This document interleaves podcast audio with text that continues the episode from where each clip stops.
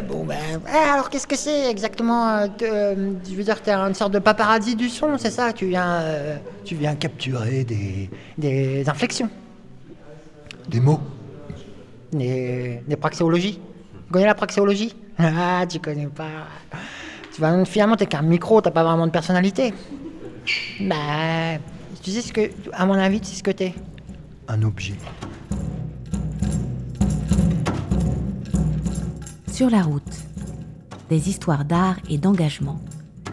Une série radiophonique en 10 épisodes réalisée en région Provence-Alpes-Côte d'Azur, préparée par Éric Mangion, réalisée par Pierrick Mouton et à l'initiative de Stéphane Guiglemet.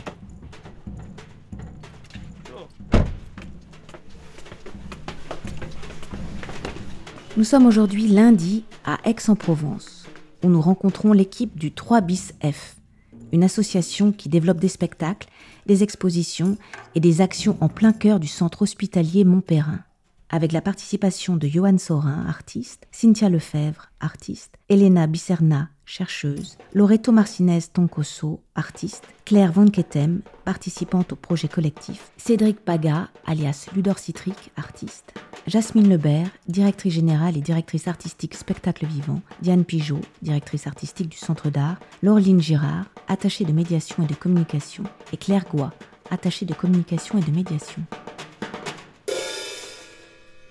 Alors, je m'appelle euh, Johan Sorin.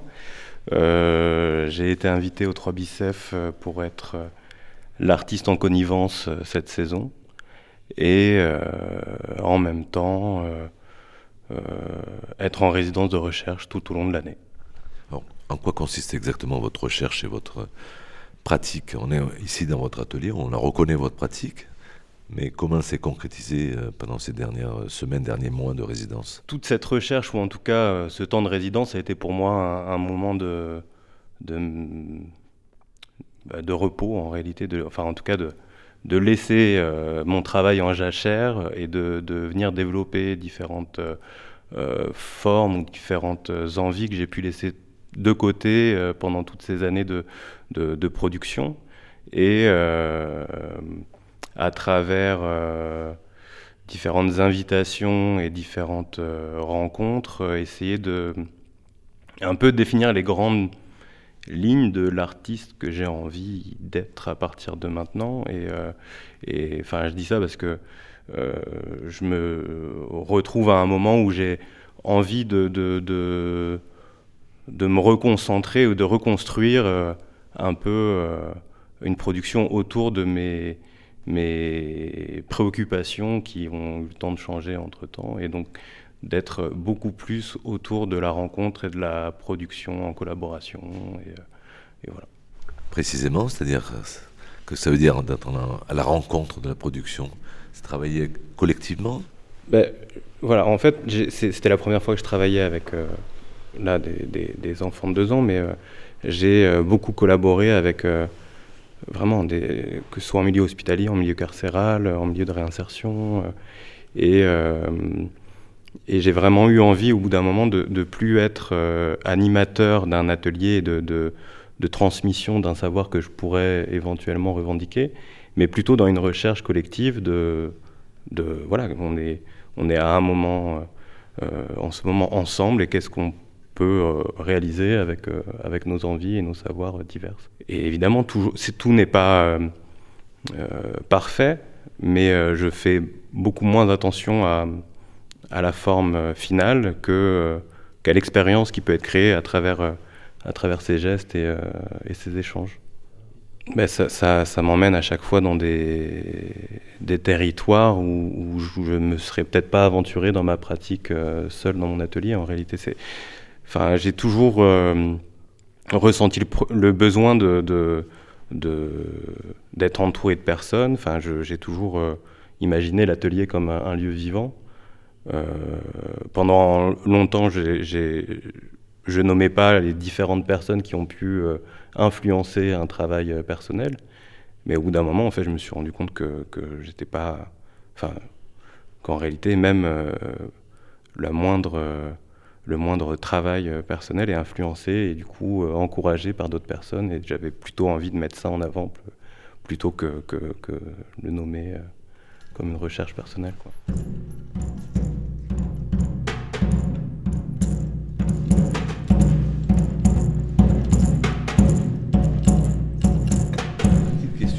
Totalement de curiosité, juste en face de moi, dans l'axe de mon regard, des sculptures, je les ai pas regardées en détail, mais de loin, comme ça, on dirait des gros gâteaux. C'est quoi exactement? Euh, ben, En fait, ça, c'était une série de, sculptures étagères euh, qui faisaient partie d'un ensemble euh, qui s'appelait Watch Your Back. Et, et c'était en lien avec un club de boxe à, à côté de Nantes, et où les les, formes reprenaient à peu près des, positions de, garde, enfin des silhouettes que, je, que je retravaillais. Et, euh, mais en réalité, tout, tout, mon travail de sculpture et, de peinture, c'est souvent, euh, souvent euh, pour le bien de, performance et elles se retrouvent souvent comme décors ou accessoires quand je les, quand je les active. Enfin, et, et, même quand je les, quand je les garde comme ça dans mon atelier, c'est souvent parce que parce qu'une autre histoire va être écrite dessus et elles vont euh, continuer à vivre et à se retransformer. Euh. Enfin, moi, j'ai du mal à, à, valoriser. Euh, enfin, dès que ça revient dans mon atelier, ça, revient presque à l'état de, matériaux et, avec un, potentiel, une potentielle réécriture dessus. Donc, pour le moment, ça ressemble à des, des gâteaux étagères, mais mais demain, ça pourrait être, euh, je sais pas, les ailes d'un avion, quoi.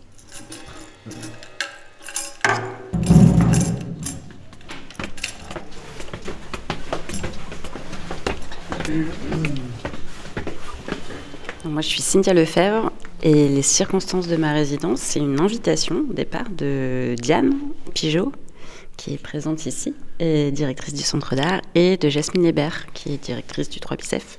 Et c'est quoi c'était quoi ce projet, premier projet collectif au mois de juillet? C'est un projet qui s'appelle Les eaux lourdes, euh, que j'ai mené aussi ici avec un groupe de, patients détenus, euh, qui consiste à euh, une pratique un peu à cheval entre pratique physique du corps et sculpture même si ça donne des formes que je ne garde pas in mais il s'agit de remplir des gros ballons de plâtre et de performer avec ça, soit seul, soit plusieurs. Donc voilà, la première fois qu'on est venu, c'était avec un groupe de travail euh, que j'ai sur le long terme de jeunes artistes et où on se balade de lieu en lieu et c'est une pratique qui normalement a lieu plutôt dans les rivières. Mais effectivement, après, quand je suis revenue en, octobre, euh, Diane m'avait proposé aussi de travailler avec un public spécifique de l'hôpital et dans mon cas, c'était des deux centres de, détention. Donc voilà, on a amené ce, projet-là là-bas et qui a été euh, assez bah, énorme pour moi. C'était la première fois que je mettais les pieds en prison. Euh, et je crois aussi assez troublant pour eux euh, de, des retours que j'ai eus. Voilà, c'était ça, ce premier projet. Et comment ce projet avance là aujourd'hui? Euh, bah, la, première, euh, la première idée, c'était d'en faire un film euh, qui n'a pas pu avoir lieu jusqu'à maintenant. Après, là, le projet avec tes détenus, ça a donné lieu à des cartes postales, parce qu'en fait, c'est des formes qui sont très lourdes, qui sont très volumineuses, que les détenus ne pouvaient pas garder en prison. Donc moi, je leur ai proposé de, leur, de repartir avec des mots que eux, ils m'ont donnés, qui pouvaient être des mots qu'ils choisissaient euh, sans raison particulière, mais qui allaient me donner une indication, moi, pour trouver un lieu dans lequel j'allais photographier ensuite leur sculpture. Et à partir de cette photo, ensuite, je leur ai du coup euh, transmis une carte postale. Elles je sais pas où elles sont. Et hum, voilà, c'est la première forme que ça a donné. Après, euh, alors ça, ça sera pas tout de suite dans l'exposition, mais à, à mi-chemin en fait, à mi-parcours de l'exposition, fin mars, euh, je vais participer à une soirée astrale, en fait, où ce sera surtout les étudiants des Beaux-Arts d'Aix-en-Provence, avec qui je pars en workshop euh, justement en mars pour faire cette même pratique. Et du coup, dans ce cadre-là, euh, je souhaite sortir une édition qui sera surtout pensée comme un journal qui retraversera à, la fois ce projet avec les détenus, avec les étudiants et avec le groupe de travail que j'ai moi. Donc voilà, pour l'instant, c'est ça. Après, l'idée finale, ça serait de pouvoir le jouer en tant que performance pure. Euh, mais c'est pas facile parce qu'il faut trouver des contextes de, de lieux de performance euh, au dehors. Euh, donc voilà, ça se travaille un peu, je pense, pour trouver les bons lieux d'accueil pour ça. Donc là, Diane vient de nous transmettre pendant qu'on parlait une photo. Donc là, sur la photo, je vois des, des sculptures blanches mhm. qui sont déposées dans l'espace. C'est peut-être dans, les collines environnantes, c'est ça? C'est pas très loin d'ici. C'est les dents de Roqueforcade qui sont pas très loin d'Aubagne. Donc là, ce sont les sculptures réalisées avec les détenus. Et le choix de l'emplacement est, vraiment dicté par un ou une des détenues qui a choisi cet endroit ça bah, Par tous en fait. C'était, des hommes, c'était uniquement un groupe d'hommes. Enfin, il y avait des présences féminines par euh, les psychologues et les infirmières et moi-même. Mais euh, ils m'ont chacun donné un mot, euh, les soignants compris, parce que l'idée c'était vraiment que l'atelier, tout le monde soit participant, soignant ou pas, ou détenu ou patient. Et à partir de ces mots-là, moi, ça m'a donné des indications pour choisir un lieu. Voilà, avec ma part d'interprétation, mais c'est d'après leurs mots. C'est un jeu de piste, non, de trouver ces lieux par rapport aux mots Ouais, c'était pas, c'était pas gagné. Après, je sais pas si c'est le hasard, mais je pensais euh, que ça allait prendre trois jours de trouver, parce qu'il y avait deux prisons différentes, donc pas les mêmes mots et pas les mêmes lieux. Et, parce qu'il y a deux cartes postales en fait. Et hum, ça, c'en est une, et il y en a une deuxième. Et en fait, on a réussi à faire ça assez, assez vite. Je ne sais pas, c'était assez intuitif euh, ce moment. Et après, ça a donné lieu aussi à un texte. Voilà, c'est une, une, carte qui leur a été transmise là, la semaine dernière, donc euh, moment aussi de... Ah ça, c'est réellement ce que, ce que j'ai entre les, les mains, c'est vraiment la carte postale C'est vraiment la carte postale. D'accord, moi je pensais que c'était vraiment un, format de carte postale. Bah, elle est pliée en deux. Là, vous avez le format non plié, elle est pliée en deux. D'accord. Mm. Le texte là que j'ai sous les yeux, c'est vous qui l'avez écrit ou c'est les détenus ou co-écrit avec les détenus Non, c'est moi qui l'ai écrit, mais à partir de, à partir de ce voyage que j'ai fait avec leur sculpture. Euh, et aussi à partir d'échanges qu'on a eus pendant les deux semaines de travail ensemble ou des mots qu'ils m'ont donnés. Ce jour-là, c'était jour de Mistral. Ça soufflait fort, 80 km par heure ou plus, je ne sais pas. Pas facile de sous-peser le vent. Pas facile non plus de dire qui filait le plus vite entre la voiture de J et le vent. Massif fermé pour risque de chute de branche. Alors on change de cap, mais pas de carte. On prend la route qui monte pour aller voir là-haut s'il y est. D396, puis D2. Les épingles, les lacets, les virages pris un peu de cours. On verra bien là-haut s'il y a risque de chute de pierre.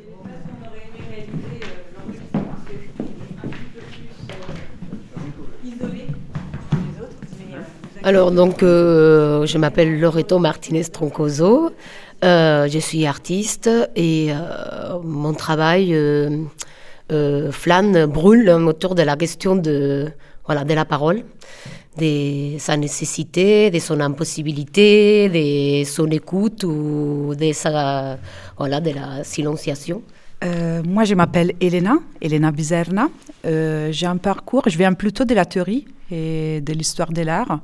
Euh, j'ai enseigné pendant longtemps mm, et progressivement, en fait, euh, mon travail a croisé la pratique et maintenant, je dirais qu'entremêle euh, constamment la théorie et, la pratique. Euh, je travaille depuis longtemps sur l'écoute et les pratiques artistiques liées à l'écoute par rapport au territoire. J'ai beaucoup travaillé sur la marche, sur la question des frontières géopolitiques, sur les pratiques et les théories féministes.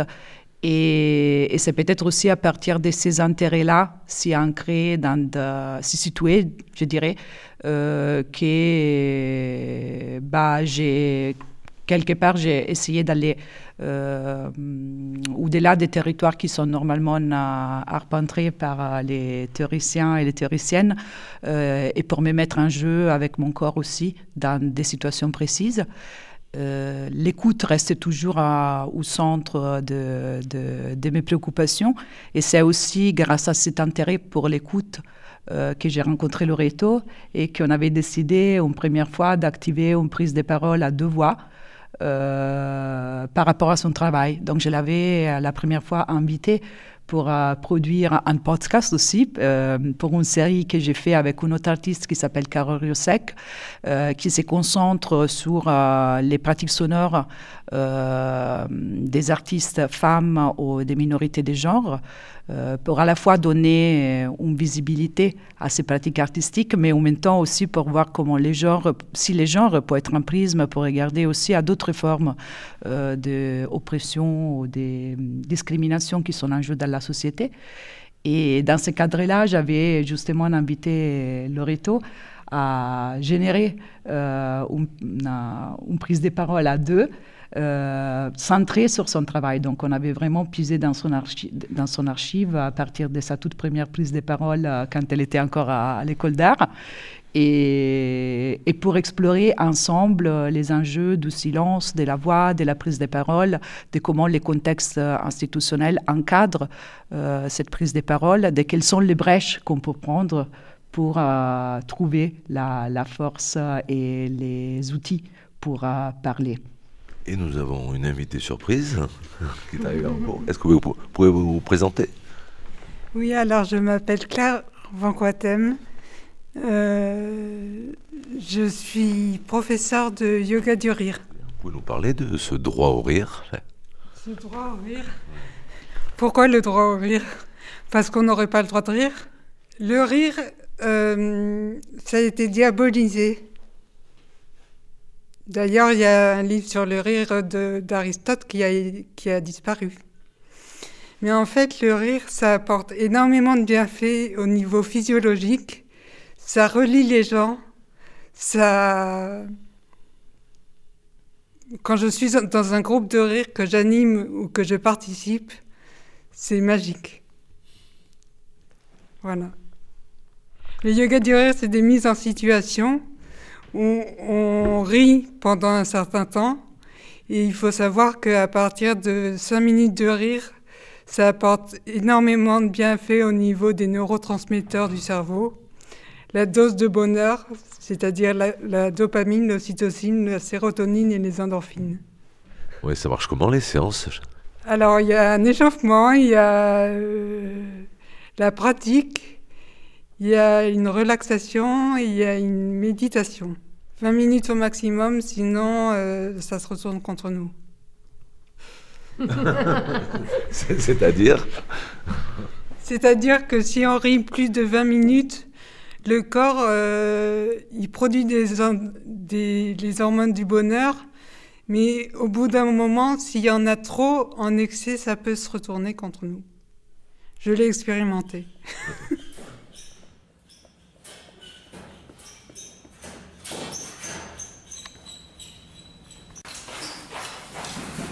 La première de cette question, c'est d'abord de vous présenter vos prénoms, noms et vos rôles et missions spécifiques dans la, structure. Jasmine Lebert, directrice générale et directrice artistique pour le spectacle vivant au 3 Bicef depuis trois ans, depuis 2020. Claire Goua, attachée de communication et de médiation euh, depuis janvier 2022, donc depuis un an. Et Laureline Girard, euh, attachée de médiation et de communication. C'est là le, le petit switch, la petite subtilité. Euh, pareil comme Claire depuis euh, un an dans la structure. Et Diane Pigeot, directrice artistique pour les arts visuels euh, depuis novembre 2013. Alors, quelle est l'origine du nom 3 Bicef et que veut dire son nom exactement? Alors, 3 Bicef, c'est le nom du pavillon originel 3 bis femmes. Il y a le 3 bis homme à côté, 3 bis H, qui maintenant est un magasin, euh, espace de stockage et d'approvisionnement. Euh, et c'était un pavillon euh, de force, d'enfermement pour les femmes dites agitées, qui présentaient diverses pathologies, mais la, la, forme du bâtiment ressemble à celle du milieu carcéral avec ce couloir courbé et panacoustique, donc c'est-à-dire que si on se met euh, au bout du couloir et à l'autre bout du couloir et qu'on chuchote, on peut s'entendre. Euh, ça permettait la surveillance auditive. Et euh, l'espace, si je dis pas de bêtises, d'exposition, le White Cube était un dortoir à l'époque. Et un réfectoire. Et un réfectoire. Il avait la double fonction. Et le pavillon juste à côté, qui fait partie du projet 3 Bicef, s'appelle le pavillon Guiraud.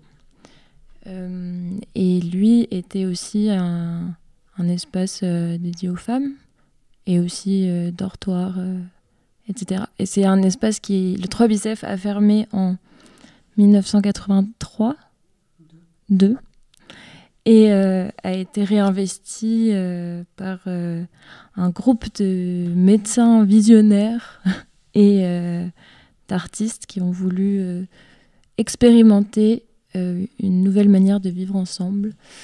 je laisse peut-être la parole à Jasmine pour compléter.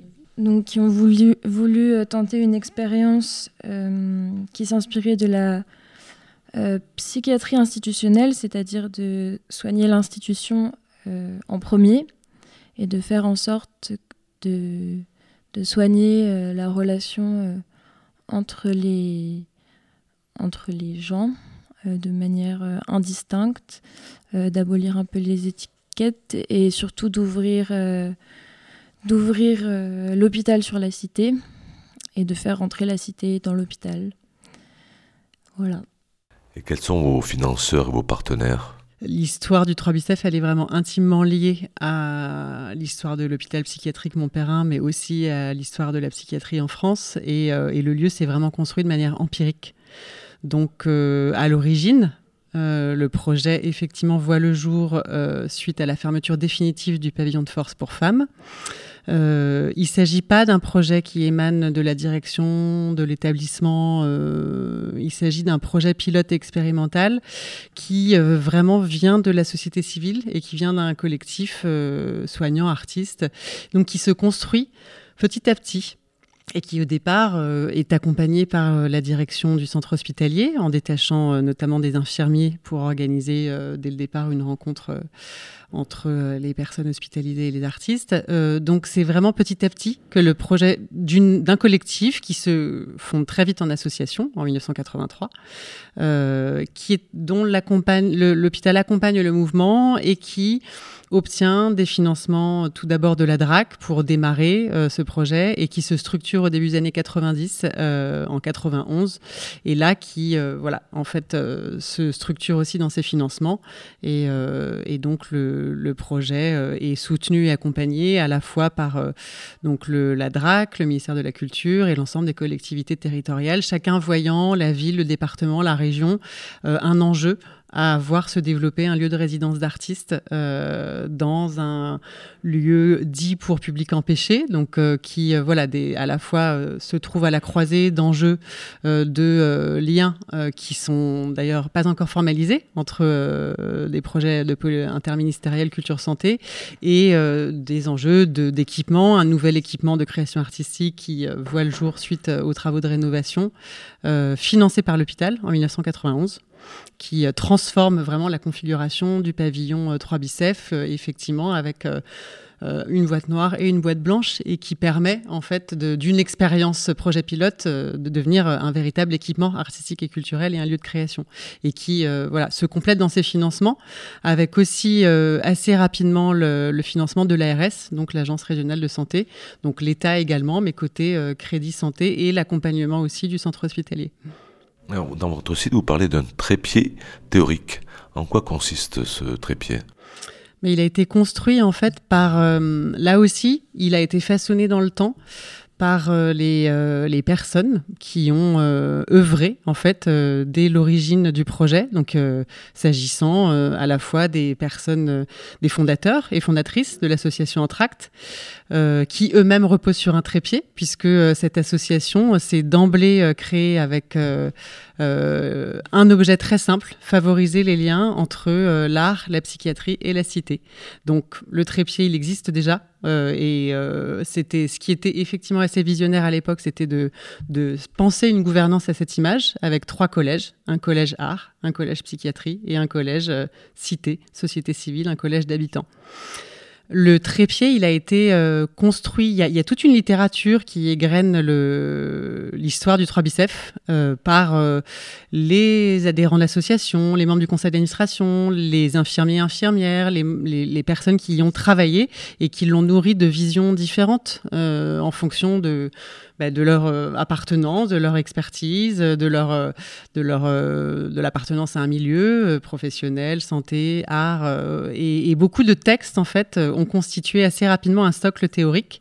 Et ce trépied théorique repose sur donc la déstigmatisation de la santé mentale, de la folie, euh, la déstigmatisation de l'intra-hospitalier. C'est vrai que à l'origine vraiment du projet se trouve le souhait de redonner de la valeur à l'intra-hospitalier et par là même de la valeur à la, folie, à la, différence et, euh, euh, et, à la psychose pour, euh, les fondateurs de, l'association. Deuxième élément du trépied théorique, le troc, là, vraiment la notion de réciprocité, de participer à un échange, aussi bien le fait de, voilà, de penser le partage de la création artistique en cours avec des personnes euh, dans une très grande diversité de situations, y compris la vulnérabilité psychique, comme pensée comme un élément du processus de création, faisant pleinement partie du processus de création, et l'échange de l'apport la, possible de la participation à cette expérience pour les, euh, gens qui en font partie. Euh, et le dernier élément du trépied théorique étant le plus... Euh, le plus, j'allais dire polémique, en tout cas le plus riche, le plus dialectique du projet, le non thérapeutique a priori à savoir que cette expérience euh, alternative au sein de l'hôpital euh, n'a a priori pas de, but thérapeutique, mais qu'elle en est porteuse, qu'elle est porteuse de soins, mais euh, sans, sans, faire partie d'un projet de soins directement. Et en quoi c'est polémique ou dialectique? Parce que euh, c'est il y a une tension en fait dans cette euh, dans cette expérience et dans cette euh, et, dans cette double appartenance puisque il y a vraiment une double appartenance en fait d'un projet alternatif de, de, soins qui se construit dans une forme de soins alternatifs effectivement très inspiré des valeurs de la psychothérapie institutionnelle qui donc est vient d'un collectif citoyen qui est accompagné avec une présence soignante donc, euh, qui dit présence soignante dit a priori tout de même euh, possiblement du soin, euh, en tout cas projet possible de soins et surtout faisant partie d'une unité de soins. voilà, pour le centre hospitalier qui détache dès l'origine du projet des infirmiers. Et, euh, un, le fait de, penser que le soin, s'il advient, advient peut-être, ou en tout cas n'est pas objectivable et surtout n'est pas mesuré, euh, est en soi porteuse euh, voilà, d'une forme, forme presque de contradiction, mais qui est la contradiction qui est au cœur du projet et qui lui donne toute sa richesse, qui repose sur un pari, qui est le pari possible d'un soin à travers la création artistique, à travers la, la rencontre avec des créateurs et des créatrices au travail, en cours, et qui qui n'est pas euh, qui n'a pas la même euh, la même mission ou qui n'est pas tout à fait au même endroit que euh, que l'art thérapie par exemple. Alors il semble que vous ayez perdu ces dernières années un ou deux postes, je ne sais pas exactement, de postes d'infirmiers et d'infirmières au sein de, de l'association en lien avec le avec le, le centre hospitalier Est-ce que c'est une situation qui va perdurer? Est-ce que ça peut s'arranger? Et quelles conséquences sur tout ça? Oui.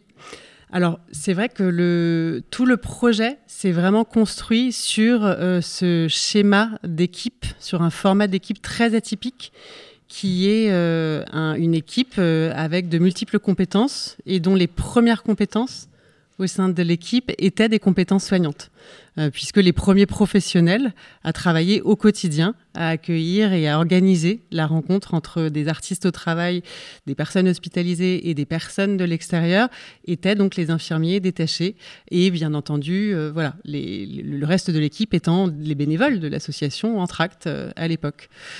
Cette présence soignante originelle dans le projet, elle est vraiment le le, le, socle en fait du projet et elle, euh, elle a ensuite orienté toute la particularité, ce qui est en fait une configuration absolument unique d'une équipe, d'un lieu d'art, d'un centre d'art qui intègre une présence soignante et qui euh, est à l'image aussi du double écosystème euh, auquel appartient le centre d'art, qui est à la fois celui de la santé, celui de l'établissement sanitaire dans lequel nous nous trouvons, en, en, faisant partie d'eux, en en s'inscrivant vraiment dans la continuité par rapport à l'ancienne unité fonctionnelle 3 bicef, qui était le, pavillon d'enfermement de femmes, et euh, en même temps l'appartenance à l'écosystème artistique et, euh, euh, en construisant son identité de, de centre d'art pluridisciplinaire, de lieu de création, ce qui s'inscrit dans, dans un paysage petit à petit institutionnel de la création artistique. Euh, et cette double appartenance vraiment à part égale qui se reflète aussi euh, en, en, mêlant des compétences dans l'équipe, des compétences d'une équipe d'acteurs et d'actrices culturelles, de médiateurs, direction artistique, euh, des compétences techniques, d'administration, mêlées au sein d'une même équipe à une, des compétences soignantes et qui font, qui portent ensemble un projet en commun. Donc ça, ça c'est vraiment unique, ça n'a effectivement pas d'équivalent et c'est un, et c'est presque une anomalie en fait dans le, dans un dans le système et dans, le, et, dans le, la temporalité dans laquelle on se trouve, puisque euh, on connaît évidemment euh, les difficultés de l'hôpital public, euh, les sous-effectifs soignants, les sous-effectifs criants et des pénuries d'infirmiers notamment qui sont devenues structurelles bien avant la crise sanitaire et la pandémie.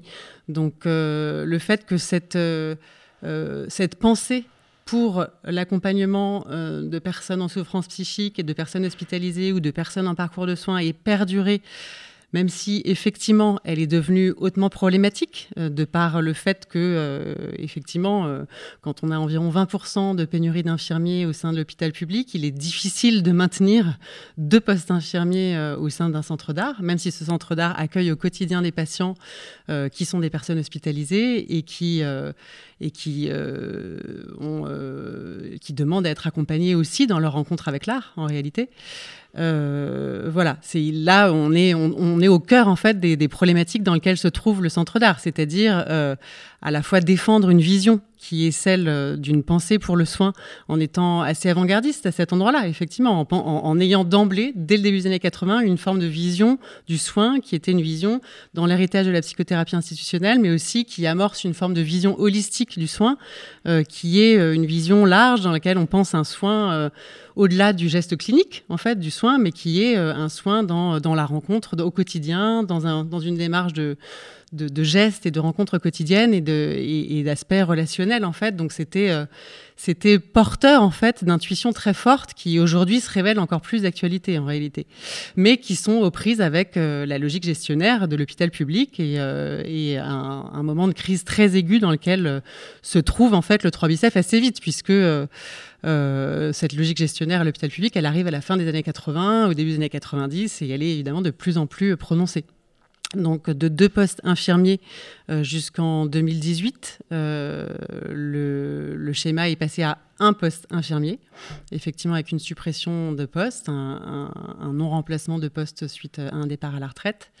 Et euh, pendant euh, et puis depuis un an et demi, euh, zéro depuis un an et demi, pas de poste infirmier. Et aujourd'hui, nous sommes en train de recruter un poste infirmier sous la forme a priori de deux mi-temps infirmiers, puisque là aussi une complexité a été de retrouver une forme d'équipe soignante. C'est-à-dire que la notion de dualité, euh, qui est très riche dans le soin, et notamment dans le soin en psychiatrie, voilà, la subjectivité aussi possible hein, d'une expérience artistique euh, pour une personne et a été aussi un, une complexité. Voilà, retrouver une forme de dualité dans l'équipe, un regard dynamique en fait sur ce qui se passe, euh, était aussi une de nos préoccupations avec le, le pôle ressources.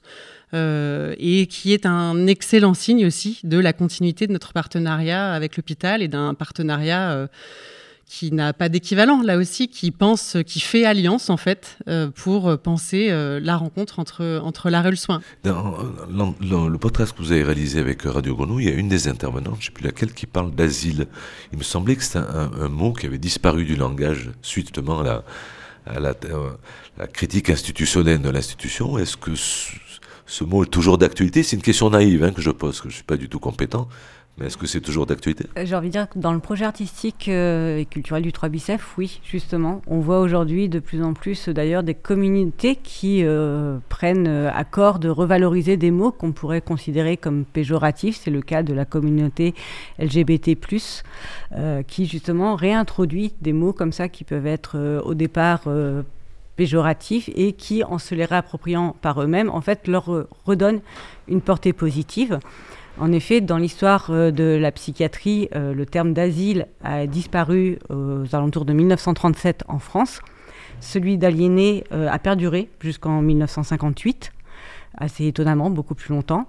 Et quand on a travaillé à l'écriture du projet artistique et culturel avec la direction précédente, avec Sylvie Gerbeau, c'était aussi ces moments où apparaissait de plus en plus le terme d'être dans la culture des lieux hospitaliers euh, pour, pour les publics notamment et pour les artistes. Et euh, nous, par notre inscription dans un centre hospitalier, à un moment donné, c'est dire aussi, et cette valeur d'ailleurs de l'hospitalité est vraiment aussi au cœur du projet, mais comment est-ce qu'on dépasse, euh, on va dire, le simple sens d'un mot et comment est-ce qu'on le porte, comment est-ce qu'on le fait vivre. Et revaloriser ici, dans un contexte hospitalier, ce sens de l'hospitalité a été un des premiers gestes et par extension, j'ai envie de dire, celui de l'asile aussi, c'est-à-dire le revaloriser par son étymologie, être un lieu refuge, un lieu d'accueil euh, pour la création et pour les artistes. C'est-à-dire comment est-ce que, euh, notamment, et aujourd'hui, avec le nouveau projet euh, que l'on travaille sous notre double direction artistique avec Jasmine, c'est aussi cette ouverture, ce lieu d'asile pour les formes les plus hybrides de la création, finalement poreuses, qui euh, sont un petit peu inclassables et qui ont, je dirais, aujourd'hui, vraiment besoin de trouver des espaces justement où ils peuvent poursuivre leur recherche et leur création. J'ai l'impression aussi dans le, même podcast avec Radio Grenouille que vous, contourner ou éviter tout en utilisant le mot art-thérapie. Est-ce que c'est une réalité ou, ou je me trompe peut-être? Moi, je vais en parler un tout petit peu, mais je suis pas du tout euh, spécialiste sur le sujet. Je sais juste que euh, l'art-thérapie, euh, selon la personne qui va en parler, va parler d'une chose ou d'une autre et que ça englobe un nombre incalculable de pratiques, que ce soit avec la musique, avec euh, le dessin, que ce soit des ateliers. Euh, à côté du 3 Bicef, il y a la sociothérapie, qui est un autre lieu euh, d'accueil pour les personnes hospitalisées, mais lui qui est complètement ancré dans, dans l'hôpital et qui propose plutôt des, des ateliers dits d'art-thérapie, où il y a un objectif de production. Et je pense que là où on, on, contourne, euh, comme vous dites, euh, le terme art-thérapie, c'est que il vient un peu euh, contre, contre cette notion de non thérapeutique a priori qui, qui est l'un des trois piliers du projet. mais ce que l'on fait ici, dans certaines définitions de l'art-thérapie, pourrait s'y apparenter en réalité maintenant. Et voilà, je ne sais pas trop justement euh, comment parler de ça. Il y a juste la notion de pas pas attendre de résultats, euh, bah, qu'il n'y a pas d'attente en fait, contrairement à l'art-thérapie. Tout simplement, euh, l'art-thérapie aussi est inscrit dans un processus de soins, donc tout simplement prescrit sur ordonnance de médecin c'est-à-dire qu'elle est, euh, euh, pratiquée par des professionnels à visée thérapeutique, c'est-à-dire que euh, le patient ou la personne en parcours de soins va assister à des cours d'art-thérapie Ensuite, il y aura un compte-rendu qui va être fait et cela va être euh, à nouveau euh, exploré par le médecin dans ses rendez-vous avec euh, la personne en parcours de soins, avec le patient. ici, nous, ce que l'on instaure, déjà, toutes nos propositions sont ouvertes de manière indistincte à toute personne désireuse de venir rencontrer la création. Elles sont portées par des artistes professionnels. Et en ce sens, euh, les artistes ne viennent avant tout pour leur objet de recherche et de création, euh, leur pratique artistique qu'ils mettent en partage, mais absolument sans aucune intention. Euh, et le, comment dire, il n'y a pas à cet endroit-là d'intention de soins, de visée thérapeutique, ce n'est pas leur objet de création. Donc pour nous, c'est important de faire cette distinction en fait entre ces deux pratiques qui ont chacune leurs usages finalement. Alors pour à vos, à vos actions et à vos projets en tant que tels, quel est le, le rôle et l'histoire aussi de ce jardin, je vous cite, qui fait lien qu'on vient à peine de visiter d'ailleurs? Il s'inscrit vachement dans cette, euh, idée euh, du 3 comme un lieu de vie euh, aussi au cœur de l'hôpital parce que même si l'activité artistique reste le cœur de ce qu'on fait au 3 Bicef, on a aussi tout un volet qui se déploie au jardin avec donc, le matin des temps balisés spécifiques donc euh, d'accueil tisane, c'est comme ça qu'on les appelle. Euh, donc on ouvre euh, le 3 bicef entre 9h30 et 10h30 Et en général, c'est Victoria, donc qui est en service avec nous, qui s'occupe de mener ces temps de tisane. on offre une tisane faite des herbes du jardin aux personnes qui, qui le souhaitent, souvent des personnes en parcours de soins. En parallèle, on mène des ateliers, euh, donc comme vous le disiez, avec euh, deux paysagistes, des ateliers euh, jardinage à raison de deux mercredis par mois. Et puis au-delà de ça, le jardin il est aussi ouvert simplement à des personnes qui voudraient s'y installer, prendre un, un, peu de soleil, échanger avec les personnes en présence. donc il s'inscrit voilà, dans cette dimension d'un lieu de vie et en même temps, on y déploie aussi euh, parfois euh, bah, notre programmation artistique, en fait, puisqu'on a quatre, voire cinq temps forts qui se déroulent au jardin dans la saison. C'est les soirées astrales, donc pour fêter euh, l'entrée dans chaque nouvelle saison, pour le coup, printemps, été, automne, hiver. Et la fête du 14 juillet, qui est un peu la fête de clôture de saison, où tous les artistes, tous et toutes les artistes accueillis en résidence reviennent avec une nouvelle proposition pour, euh, pour finir. Comment se construit ce jardin Parce que si j'ai bien compris, c'est par étapes. Hein. Je crois que les, les, paysagistes viennent régulièrement et travaillent avec euh, le public, les artistes, et il évolue, si j'ai bien compris, c'est ça? Il est, euh, c'est même un, il est en constante évolution. C'est euh, un work in progress, on peut dire. Hein. C'est vraiment euh, l'idée de ce jardin. Elle est, elle est née déjà dans l'idée de, déjà dans l'idée de, de, repenser aussi, comme le disait Laureline, notre lien à l'hôpital.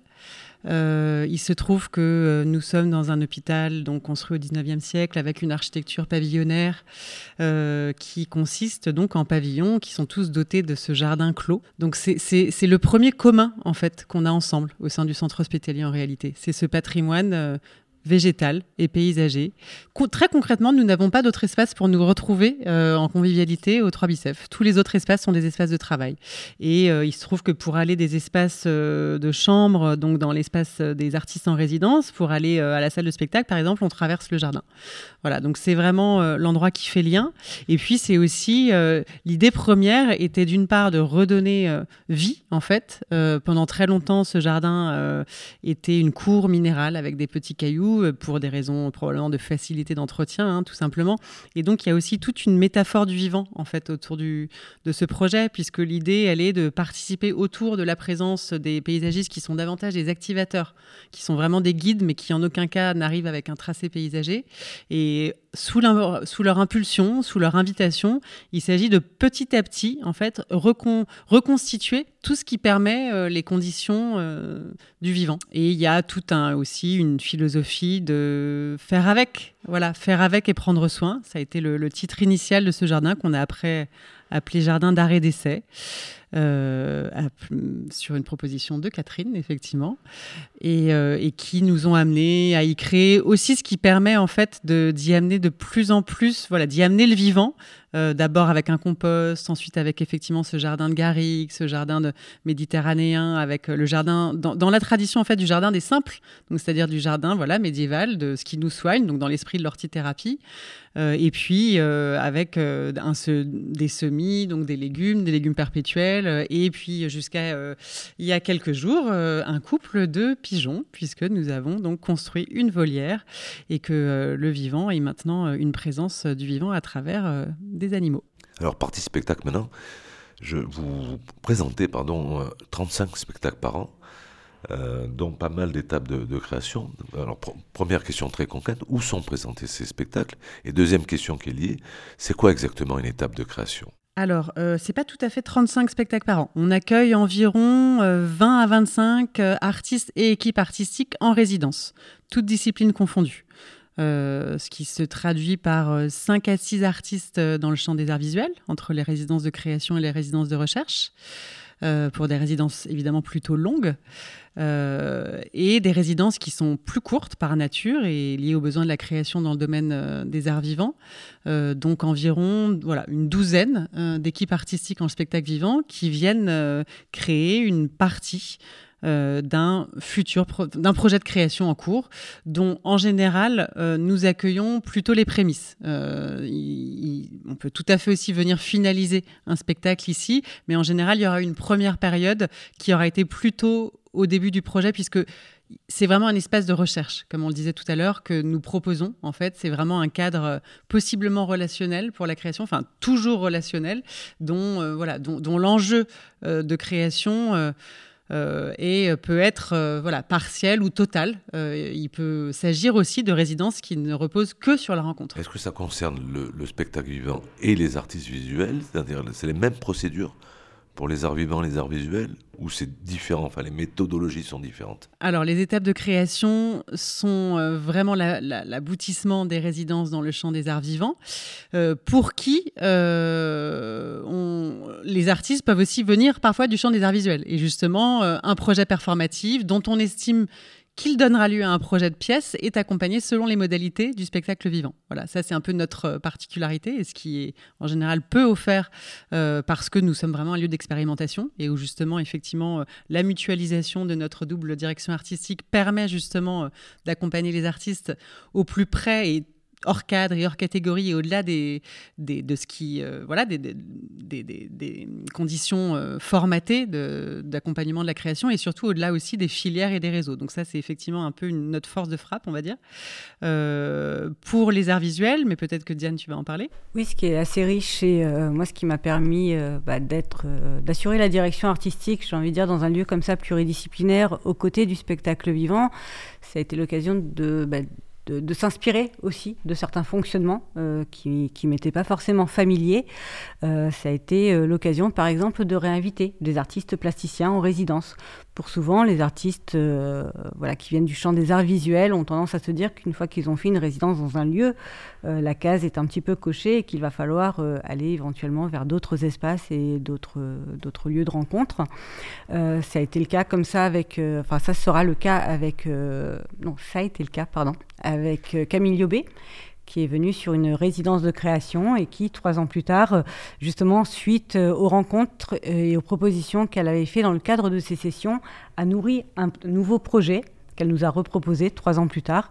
Et du coup, elle est revenue pour une résidence plus spécifiquement de production, même si ça n'a pas donné lieu à une, à une exposition. On a été vraiment une étape. Donc c'est là où j'ai envie de dire que le modèle du spectacle vivant a un petit peu nourri euh, et de se dire oui, c'est possible, pourquoi pas, allons-y, euh, avec un projet qui s'est construit à la fois avec l'école des beaux-arts de Marseille et euh, le FRAC, également Provence-Alpes-Côte d'Azur. Dans un deuxième temps aussi, l'exemple qui me vient, c'est celui de Catherine Bock, par exemple, qui est venue pour une résidence de recherche il y a cinq ans maintenant. Euh, et qui, euh, au printemps dernier, euh, me contacte et me dit qu'elle travaille là depuis deux ans maintenant sur un énorme projet et que dans son espace était entre petits, elle se demandait si elle pourrait pas venir faire un, accrochage dans un des ateliers, une sorte de mise à disposition d'espace. Et je lui propose plutôt bah, de prendre un temps d'échange, de discuter ensemble et de lui dire bah, raconte-moi d'abord le projet. Ensuite, euh, on verra euh, si oui, comment et ce qu'on peut faire ensemble. Et elle me raconte le projet qui est passionnant euh, autour donc de, femmes, d'histoire aussi et de recherche qu'elle mène sur des traversées de femmes de la Méditerranée. Et elle se met à travailler là, à redessiner, à broder l'ensemble du pourtour méditerranéen sur des voiles et des anciennes cartes. Et je lui dis, écoute, Catherine, je pense que non, près d'espace, là, je ne le vois pas, je, je, pense que ça va pas être possible. Je pense que là, moi, ce que j'ai envie de te proposer, c'est plutôt de revenir en résidence et de faire une résidence de création. Et voilà, de montrer une étape de ce projet-là. Euh, et elle me dit, mais en même temps, ce projet, euh, là, pour euh, le printemps 2023, il ne sera pas fini, il ne sera pas complètement abouti. J'ai encore besoin au moins de trois ans de travail derrière. Je dis oui, mais euh, en même temps, le spectacle vivant, euh, c'est aussi ça, l'enjeu, un centre d'art, l'expérimentation. Pourquoi est-ce qu'on ne montrerait pas là où tu en es de ce projet? Et ça, ça fera exposition. Donc elle sera de retour. Et c'est là aussi, je pense, qu'on s'autorise davantage à se dire, euh, bah oui, montrons un, aspect du travail aussi dans les, dans les arts visuels.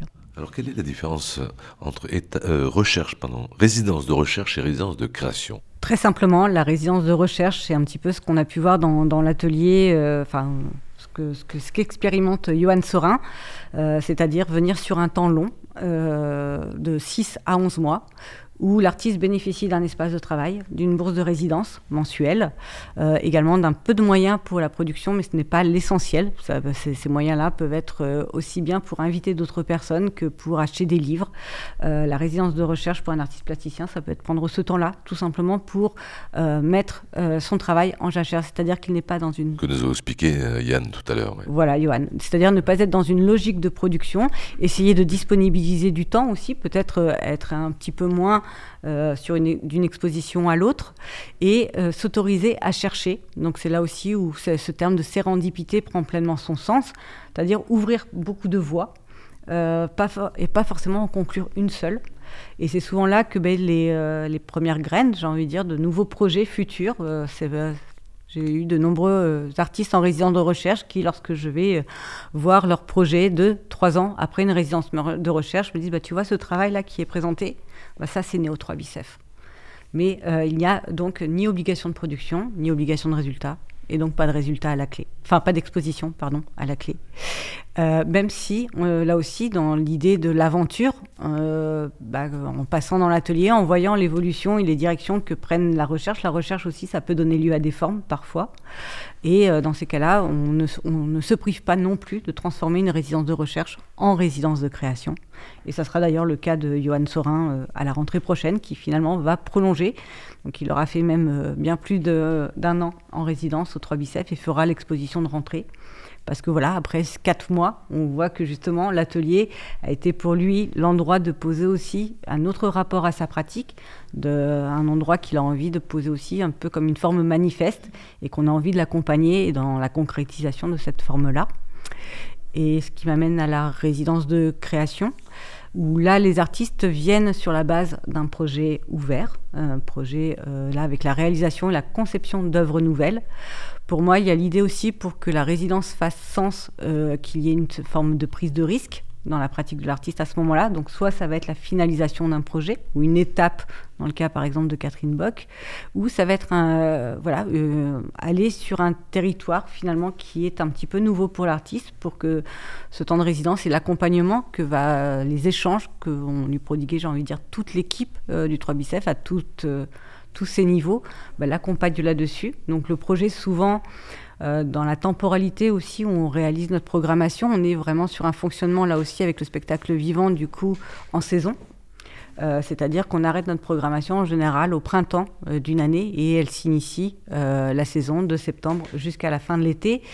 Un artiste, par exemple, comme, comme comme Cynthia Lefebvre, souvent c'est le fruit d'une rencontre qui a eu lieu un an, enfin de six mois à un an auparavant. Le projet a le temps encore de mûrir d'évoluer. Euh, l'artiste aura eu encore mille et une aventures et il n'est euh, pas rare ou pas exclu euh, qu'un artiste arrive en résidence de création et me dise bah, Tu vois, le projet là que je t'ai proposé, ben, aujourd'hui il va encore aller à un autre endroit. Est-ce que c'est OK pour toi? Et pour moi, oui, c'est aussi ça, accompagner une résidence et un artiste sur le champ de la création, c'est faire un compagnonnage sur un temps donné, tout en prenant en compte le contexte dans lequel l'exposition va s'inscrire, parce que comme vous avez pu le voir dans votre visite, on a un espace de white cube, mais qui n'est pas qu'un white cube. Euh, il garde les traces de son passé par son architecture. Et j'ai envie de dire que toutes les propositions qu'on accueille faites d'œuvres nouvelles, elles sont aussi colorées euh, par cette histoire. Alors moi j'ai une autre question sur les, publics, c'est que vous recevez quand même à peu près 10 000 personnes par an dans un lieu qui est clos. On doit passer deux barrières, si mes souvenirs sont bons. Bon, il y a des spectacles, effectivement, mais c'est quand même un 10 000, c'est quand même un... On est plus par an, pas la vie d'Arson. Donc, euh, c'est quand même formidable. Mais comment, justement, les, les, publics peuvent venir ici? Euh, Bon, il y a la communication, la médiation, mais il y a quand même des étapes à franchir dans ce centre hospitalier. comment ça marche, en fait, en fait? Bah, C'est vrai que c'est un travail... Euh, qui se fait de, dans la longueur, on va dire. non, c'est, euh, parmi ces personnes, c'est des, des enfin, je veux dire, notre enjeu à la médiation, c'est de soigner vraiment le lien avec les publics. Euh, c'est pour ça qu'on a quand même beaucoup de personnes qui viennent et qui reviennent, qui nous connaissent et qui apprécient ce qu'on y fait, ce qu'ils y trouvent, euh, ce 3 bicef, au 3 bicef. et ben, vous disiez que pour vous, 10 000, ça, ça vous semble beaucoup. Pour, qui sont les visiteurs et les visiteuses du 3 bis Voilà, j'aurais dû euh, peut-être préciser ma question. Voilà. Euh, bah, il y a un, tout un travail qu'on déploie et beaucoup de liens qu'on a avec les structures de l'enseignement supérieur, qui pour le coup là sont euh, un grand volet de notre public. On a une grande partie aussi qui sont des personnes en parcours de soins, qui comptent voilà, dans nos visiteurs. et puis tous ces habitués, comme vous le disiez, qui sont là un peu depuis les débuts ou depuis en tout cas plusieurs années, bien avant euh, moi, nous. Alors, pour, toujours euh, dans cette logique de, médiation, vous employez beaucoup dans le site internet le mot usager ou usagère. Mm. Alors, normalement, c'est lié, à, c'est lié au droit, en fait. Mm. Quel, quel sens il a pour vous, ici, particulièrement entre Bicef bah, c'est une grande question de. Bah, c'est toujours des questions de terminologie, comme on parlait tout à l'heure d'asile, euh, le mot folie aussi euh, a beaucoup fait débat et en même temps dans des enjeux de communication bien avant que j'arrive, il y avait aussi euh, le fait de jouer avec ces termes, de, de les dédramatiser, dédiaboliser un petit peu. Et usager, usagère, concrètement, ça veut dire patient, patiente, mais pas forcément hospitalisé en ce moment même, mais qui, ont, qui sont dans un parcours de soins, c'est peut-être plus englobant. Euh, alors, je sais pas, je pourrais pas en parler, euh, mais je ne sais pas si un usager usagère préfère se faire appeler comme ça que patient-patiente. C'est censé, je pense, être déstigmatisant un petit peu. Ouais, et, et, voilà, et considérer aussi des personnes qui sont en parcours de soins euh, en dehors de l'hôpital. Tout simplement, oui. Je pense que ce, terme d'usager, euh, au-delà euh, du, cadre juridique, comme tu dis, il est surtout relié à la sphère publique. Euh, c'est à un moment donné faire aussi usage d'un service. Et en effet, ça peut se trouver être dans, dans un univers hospitalier ou sanitaire, mais pas que. on fait usage des transports en commun, des transports publics. Et c'est également venu sur euh, peut-être aussi cette euh, quand on est sur un projet comme ça qui englobe une diversité de publics. Et en effet, pour rebondir sur ce que dit Claire sur le problème de la terminologie, c'est quelque part on est ouvert à tous les publics. Mais si en termes de communication tu dis que tu es ouvert à tous les publics, euh, ça ne dit pas forcément qu'on est ouvert aussi au public finalement qui fréquente le centre hospitalier. Ça renvoie aussi à une autre terminologie, c'est qu'on a de plus en plus, en tout cas à mon, à endroit personnellement et je pense partager aussi avec euh, vous euh, euh, des difficultés aujourd'hui à, dénommer des personnes qui viennent fréquenter nos espaces et faire un bout de chemin avec nous uniquement sous la dénomination de public. C'est euh, le public est aussi celui qui consomme de plus en plus, celui qui va juste voir un spectacle, qui va voir une exposition. Euh, pour nous, l'usager, il est davantage actif. En tout cas, c'est comme ça que j'aime à le penser et à le définir. Il vient, euh, on fait, on parle d'usage à l'endroit des espaces, mais aussi des personnes. Euh, on est, euh, voilà, c'est faire usage d'eux. Et je pense qu'on invite les gens à venir faire usage du 3 bicef. Dernière question que je vous pose à toutes les trois. Est-ce que vous vous sentez un petit peu isolé ou essoufflé? Alors peut-être pas vous, vous deux, parce que vous venez juste d'arriver. Mais en tout cas isolé, en tout cas, disons, dans, au sein du 3 bicef. Euh, pour ma part, je dirais pas isolé. On est un peu planqué. c'est... Ouais, c'est ça.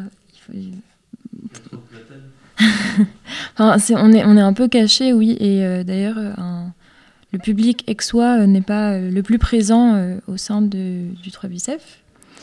et c'est, on y travaille. Mais oui, à la fois, on est à deux pas de la gare routière et on est très peu identifié par le public aixois. Donc, en ce sens, on peut dire qu'on est isolé. mais l'isolement, pour moi, ça relève de la solitude et je pense que on se sent pas du tout seul ici, presque pas assez parfois.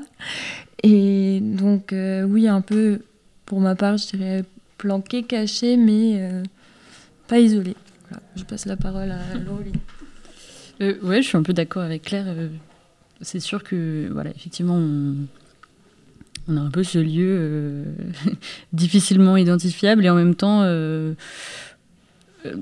toutes les personnes qu'on accueille ont souvent un, bah, sont super enthousiastes quand elles découvrent tout ce qu'on y fait. Donc, non, je ne parlerai pas vraiment d'isolement, mais un peu à part. Et c'est agréable, je dirais. Diane, le mot de la fin.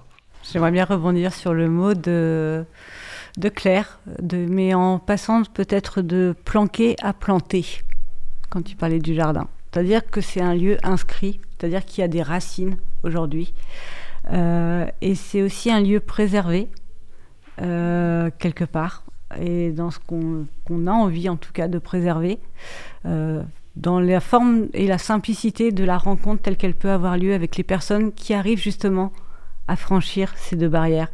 Moi, ça me saisit toujours aujourd'hui. Je mesure en effet tout le travail, toute l'énergie qu'on doit déployer au quotidien, que ce soit euh, à l'endroit des services hospitaliers, des patients, des soignants, du public extérieur, où on a l'impression, en effet, on peut faire la journée de la Sogora, donc qui est la foire aux associations, tous les ans sur le cours Mirabeau. Et on trouvera toujours des visiteurs qui viendront nous dire que ça fait 50 ans qu'ils habitent ici, qu'ils n'en ont jamais entendu parler. Euh, on a également le fait que oui, les, personnes qui séjournent euh, à l'hôpital, elles ont des séjours extrêmement courts pour la plupart. La moyenne, c'est trois semaines. Elles ont à peine le temps de nous découvrir qu'elles sont reparties. Donc oui, ce sont les personnes même du centre hospitalier qui principalement viennent nous voir. Ce sont euh, des soignants qui sont là de longue date. Ce sont des patients qui font des séjours plutôt réguliers.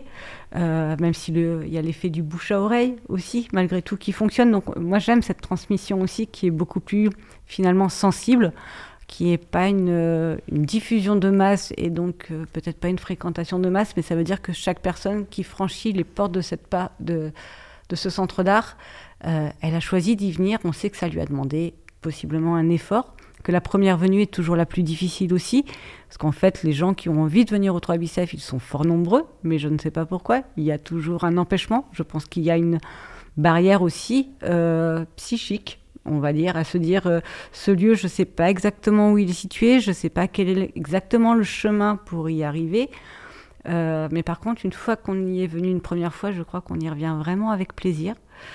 Et si il y avait un mot de la fin, ça serait peut-être la table autour de laquelle on est réunis, donc cette table circulaire, euh, qui est là, euh, même pour le coup, vu que je suis la doyenne juste autour de cette table pour la journée, euh, qui était là avant mon arrivée, donc qui a elle-même presque 10 ans, mais je crois que ça faisait déjà une bonne quinzaine d'années qu'elle était là. C'est la table où on accueillait toutes les personnes qui venaient passer le pas de cette porte du bureau et prendre un thé, un café, discuter avec l'équipe, discuter avec les artistes qui sont autour de cette table, c'est celle qui réunit tout le monde, et qui a accueilli une résidence il y a quelques années de Charlie Sheen. Et son projet, c'était euh, Et au milieu, une île. Euh, et autour de cette table, elle a passé 35 heures à justement juste retranscrire tout ce qui s'y passait, tout ce qui s'y disait, tout ce qui s'y vivait. Et le 3 bicef, c'est un petit peu ça de manière euh, concentrique à l'échelle de l'hôpital, à l'échelle de la ville et à l'échelle de la région ou même des centres d'art. Je ne sais, de l'art, bah, c'est au milieu une île. Et, euh, et en même temps, on y croise toujours de nouveaux passagers, de nouveaux visiteurs, euh, que ce soit justement avec tous les liens qu'on tisse, chacun avec nos casquettes différentes dans l'équipe, que ce soit avec les publics, des partenaires culturels des pavillons, des services et des gens, juste des gens.